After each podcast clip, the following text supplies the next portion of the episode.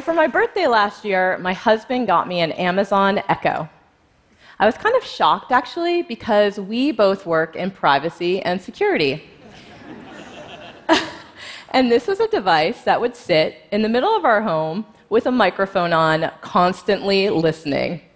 We're not alone, though. According to a survey by NPR and Edison Research, one in six American adults now has a smart speaker, which means that they have a virtual assistant at home. Like, that's wild. The future, or the future dystopia, is getting here fast. Beyond that, companies are offering us all kinds of internet connected devices. There's smart lights, smart locks, smart toilets, smart toys, smart sex toys. Being smart means a device can connect to the internet, it can gather data, and it can talk to its owner. But once your, your appliances can talk to you, who else are they going to be talking to? I wanted to find out, so I went all in and turned my one bedroom apartment in San Francisco into a smart home. I even connected our bed to the internet. As far as I know, it was just measuring our sleeping habits. I can now tell you that the only thing worse than getting a terrible night's sleep is to have your smart bed tell you the next day that you missed your goal and got a low sleep score. it's like, thanks, smart bed, as if I didn't already feel like shit today. Altogether, I uh, installed 18 internet connected devices in my home. I also installed a Surya. Hi, I'm Surya. and I, I monitored everything the smart home did. I built a special router that let me look at all the network activity. You can think of my router sort of like a security guard, compulsively logging all the network packets as they entered and left the smart home. Surya and I are both journalists. He's not my husband. We just work together at Gizmodo. Thank you for clarifying. the devices Kashmir bought, we were interested in understanding what they were saying to their manufacturers. But we were also interested in understanding what the home's digital emissions looked like to the internet service provider. We were seeing what her ISP could see, but more importantly, what they could sell. We ran the experiment for two months. In that two months, there wasn't a single hour of digital silence in the house, not even when we went away for a week. Yeah, it's so true. Uh, based on the data, I knew when you guys woke up, and I knew when you went to bed. I even knew when Kashmir brushed her teeth. I'm not going to out your brushing habits, but let's just say it was very clear to me when you were working from home. Uh, I think you just added them to like a lot of people here. Don't be embarrassed, it's just metadata. I knew when you turned on your TV and how long you watched it for. Fun fact about the Hill household they don't watch a lot of television, but when they do, it's usually in binge mode. Favorite shows include Difficult People and Party Down. Okay, you're right. I love Party Down. It's a great show, and you should definitely watch it. But Difficult People was all my husband Trevor.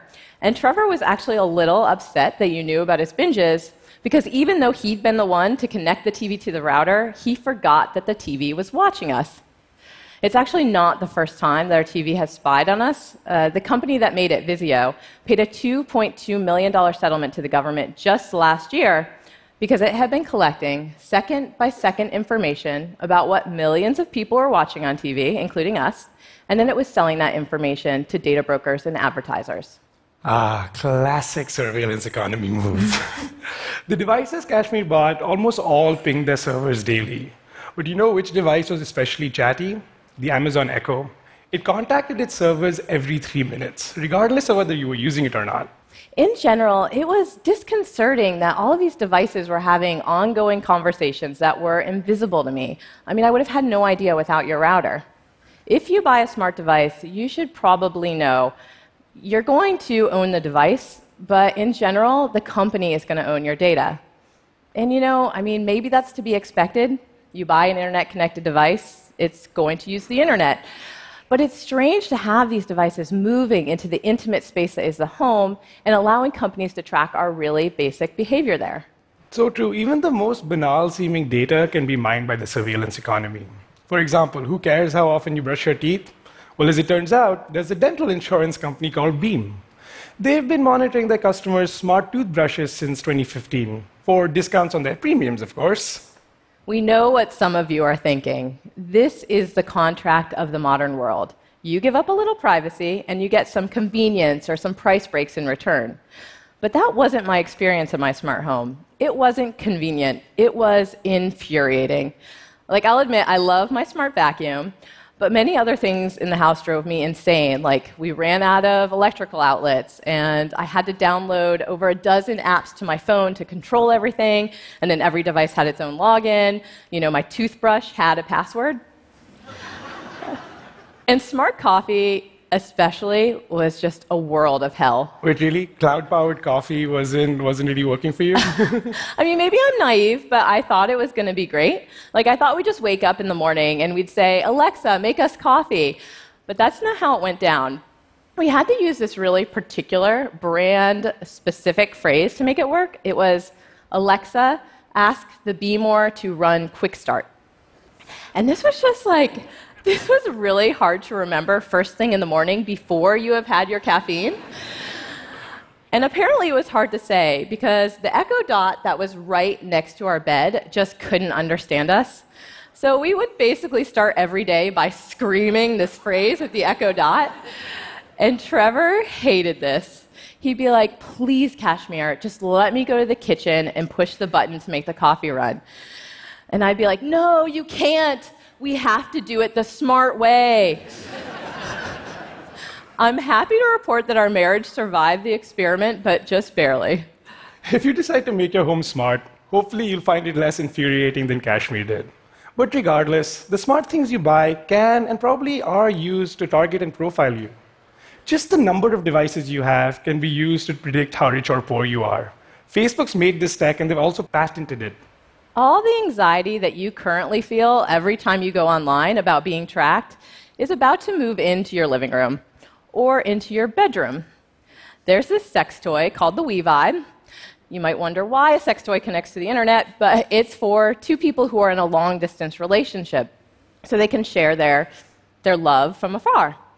Some hackers took a close look at this toy and saw it was sending a lot of information back to the company that made it. Um, you know, when it was used, how long it was used for, what the vibration settings were, how hot the toy got. It was all going into a database. So I reached out to a, I reached out to the company and I said, you know, like why are you collecting this really sensitive data? And they said, well, it's great for market research. But they were data mining their customers' orgasms and they weren't telling them about it.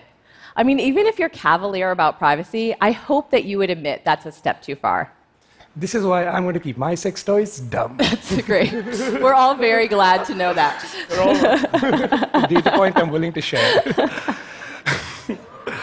the devices Kashmir bought ranged from useful to annoying, but the thing they all had in common was sharing data with the companies that made them. With email service providers and social media, we've long been told that if it's free, you're the product. But with the Internet of Things, it seems even if you pay, you're still the product. So you really have to ask who's the true beneficiary of your smart home? You or the company mining you? Look, we're a tech savvy crowd here. I think most of us know that these things connect to the internet and send data out.